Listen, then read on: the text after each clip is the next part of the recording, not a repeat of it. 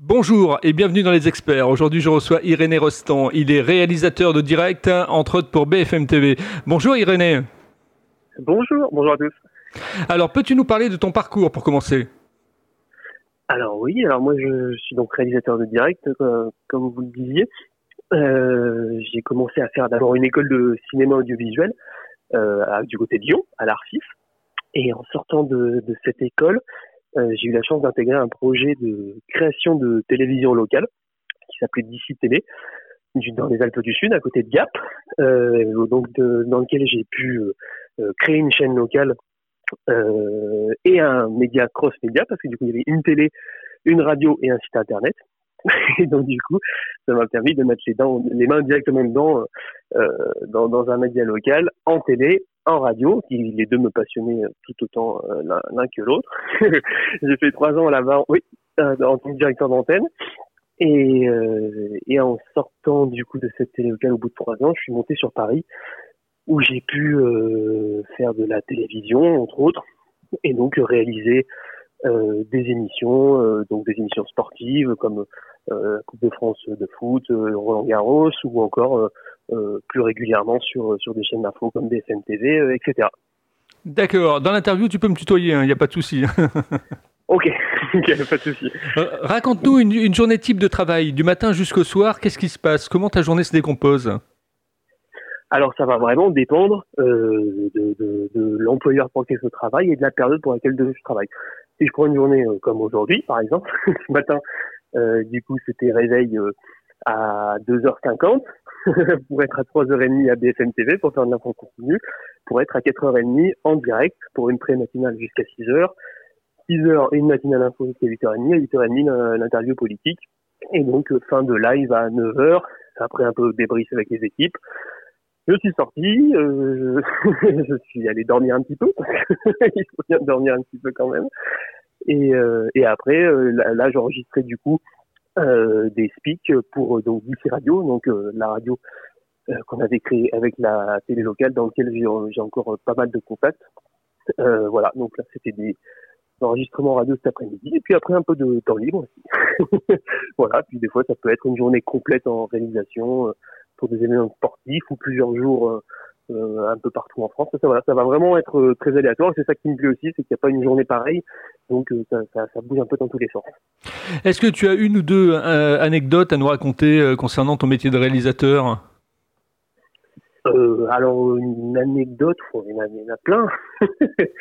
euh, une anecdote, une anecdote. Non, c'est souvent le, le métier de réalisateur télé. Souvent, c'est un peu c'est un peu flou, les gens savent pas trop qu'on fait. Il y a aussi beaucoup de fantasmes sur ce métier-là.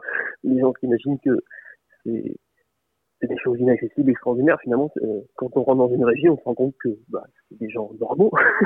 Il n'y a rien de, euh, si, extraordinaire finalement, même si ça fait un peu, un rêver. Et donc, euh, quand, je décris mon métier, je dis souvent, vous voyez les réalisateurs dans des films qui sont devant plein d'écran, qui fument un cigare, qui sont dans un très gros siège. Je dis, bah, c'est ça mon travail, mais vous enlevez le, gros siège et vous enlevez le cigare, et voilà, vous avez, euh, voilà, après des anecdotes, des incidents de, de direct. Euh, je sais pas, si je prends euh, des TV, on avait eu un, un canapé qui avait cassé euh, à l'antenne, un pied d'un canapé qui, quand il s'était assis dessus, qui avait cassé, des choses, des choses comme ça, qui repassent régulièrement dans les bêtisiers de Noël d'ailleurs. Euh, depuis, ça c'était il y a, il y a 4 ans déjà, je crois. Et qui c'est qui t'a donné, quel est ton mentor ou tes mentors, effectivement, qui t'ont donné envie de faire ce, ce métier de réalisateur? Parce que c'est vrai que réalisateur, c'est un petit peu être aux commandes, quoi, quelque part. C'est tout gérer. Exactement, exactement. C'est un peu le, ouais, le capitaine du bateau, le, chef d'orchestre. Euh, moi, base, je me destinais pas à faire euh, forcément trop ce métier. J'étais passionné d'audiovisuel euh, parce que vraiment, je, je, faisais des petits films avec euh, mes frères et sœurs, mes cousins, mes cousines euh, dans le jardin avec une caméra numérique. Et je me suis dit, je veux faire du cinéma. Bon, une fois qu'on a dit ça, il y a encore un peu de chemin à, parcourir. Et donc, du coup, j'avais fait une, option audiovisuelle au lycée. Ça m'avait permis déjà de, me former un petit peu. Ensuite, rentrer en école de cinéma audiovisuel. Et quand je suis rentré en école de cinéma, euh, le, le, poste de technicien au cinéma, c'était très euh, euh, très cloisonné, on va dire. Il fallait passer par un certain nombre de postes avant de pouvoir atteindre d'être chef de poste, etc. Je me suis dit, oh là là, attendre 25 ans avant de pouvoir faire des gros projets. J'étais un peu impatient. Et en plus, le fait qu'il y avait une hiérarchie très présente, etc., très verticale, ça m'a un peu moins plu. Du coup, là, je me suis dit, pourquoi pas aller dans de la vidéo, euh, dans de la boîte de production, pourquoi pas de la télévision. Et du coup, avec des différents stages, euh, j'ai pu découvrir du coup ce que c'était que la réalisation en direct et je me suis dit, ah, ça me, ça me plaît bien ce, ce truc-là. J'ai pu en faire un petit peu et je me suis dit, ah, le montage en direct, trop bien. Donc au début, c'était vraiment l'aspect technique. Et ensuite, euh, au fur et à mesure, euh, bah, en montant la télé locale, du coup, bah, j'ai pu faire la réalisation euh, par la force des choses, parce qu'on était des petites équipes, donc tout le monde touchait à tout. c'était hyper formateur de, de, faire ça. Et, après, en montant sur Paris, on m'a proposé d'être réalisateur. Et donc là, donc là, j'ai accepté tout de suite parce que je trouvais que c'était un défi hyper intéressant. Et en plus de l'aspect technique, quand je suis arrivé sur Paris, j'ai pu découvrir tout le côté mise en scène, en tout cas, installer des émissions, et puis surtout faire comprendre que quand on pose des caméras quelque part, qu'on retransmet un événement, outre le fait qu'on commute des caméras, c'est qu'il faut raconter quelque chose. S'il se passe quelque chose, je sais pas, dans un stade de foot, euh, et ben la personne qui est de l'autre côté de la télé ne n'est pas à cet endroit-là, mais doit comprendre ce qui se passe à cet endroit-là au, même moment. Donc finalement, raconter une histoire. Donc finalement, j'ai j'ai appris tout ça au fur et à mesure, et, et c'est pour ça que ce, métier me plaît, le côté euh, technique, mais aussi le côté euh, retranscrire quelque chose à un moment donné en direct et que la personne de l'autre côté euh, comprenne ce qui se passe grâce à, grâce à la réalisation. Ouais, et puis on sent que tu la, la passion quoi, hein, qui, euh, qui te guide. Euh, moi, je me souviens, quand j'étais en famille d'accueil, j'étais chez une, une famille où la dame était réalisatrice à France 3. Et euh, donc j'avais ah été avec elle euh, un jour euh, dans, le, dans, la, dans la bulle du studio, là où il y avait un petit peu le, le, preneur de son, il y avait celui qui gérait le son, celui qui gérait les images. Elle, elle avait tous les écrans devant, devant elle, le chronomètre dans la main. et j'avais dit, oh là là, c'est un métier, mais alors il faut être à la minute près, quoi. Hein, ah oui, c'est de l'instantané. C'est jouer avec l'instantané. Moi, moi c'est ce que j'aime bien.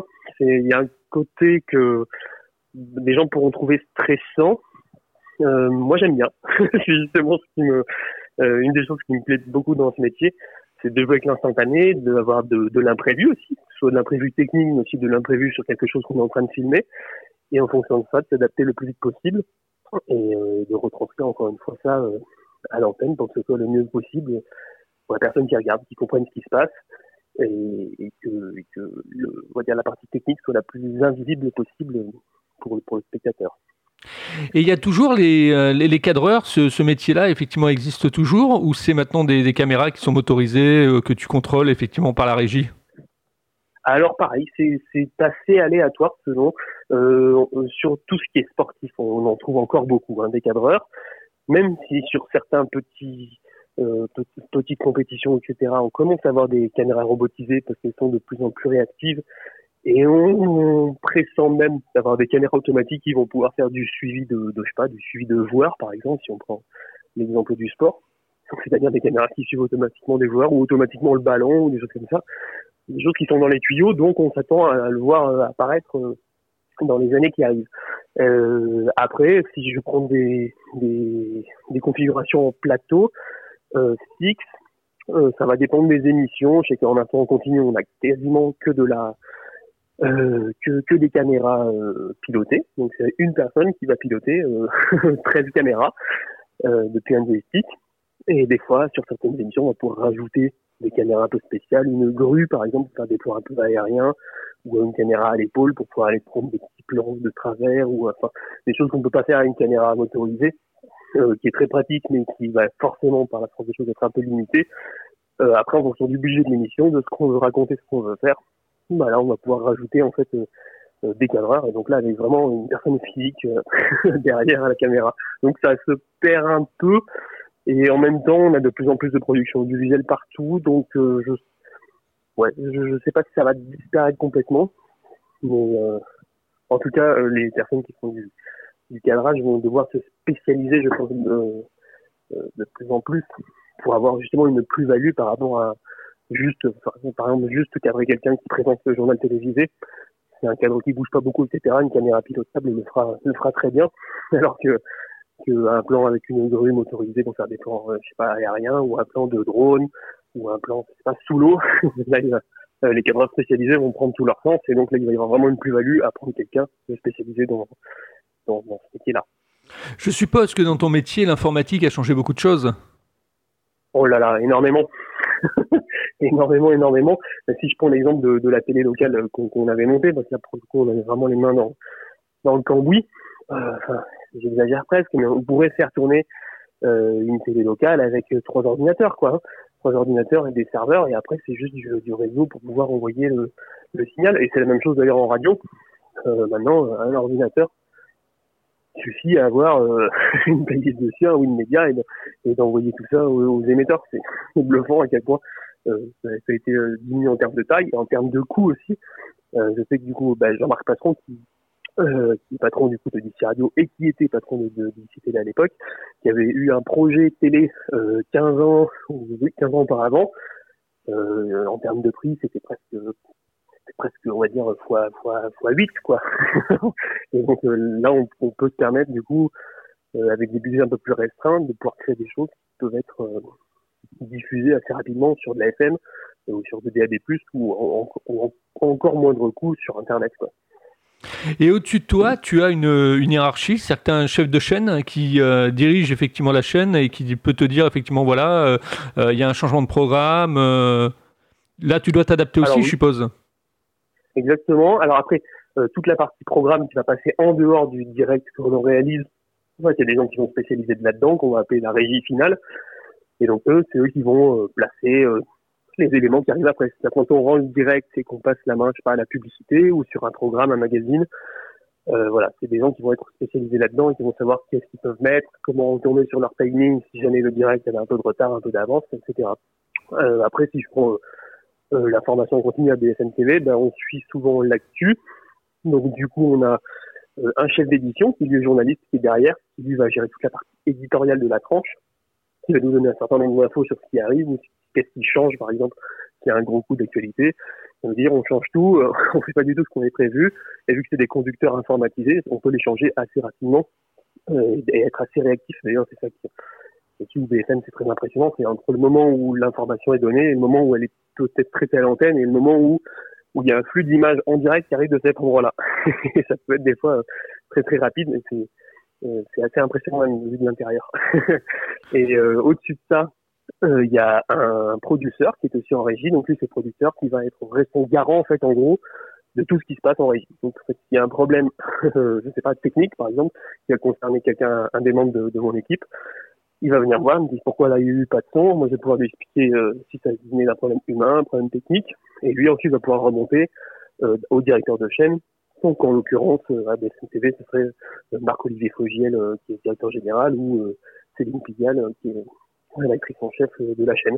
Donc voilà, c'est une hiérarchie un peu comme ça qui sur les chaînes d'info est quand même beaucoup liée bah, au journalisme forcément vu que c'est une chaîne d'information et donc forcément on fait des journalistes. Mais sur d'autres euh, sur d'autres prestations, ça va être par exemple un ayant droit, c'est que soit quelqu'un qui a racheté des droits sportifs qui a pour être là, c'est-à-dire moi je veux absolument voir Mbappé euh, qui sort des coulisses, il va falloir faire le plan euh, parce que l'ayant droit veut absolument voir Mbappé par exemple, euh, ou ça peut être un producteur, je ne sais pas si c'est de l'institutionnel, par exemple si c'est un plateau qui, qui, qui, qui présente une réunion de BNP Paribas, à ce moment-là il va y avoir un responsable communication de BNP Paribas en régie euh, qui, va pouvoir euh, euh, donner des indications ou dire moi je préfère un plateau euh, orange qu'un plateau vert. voilà, ça va, ça va un peu dépendre des, des, prestations et, du client. Et en fonction de ça, du coup, on va avoir des personnes au-dessus de nous.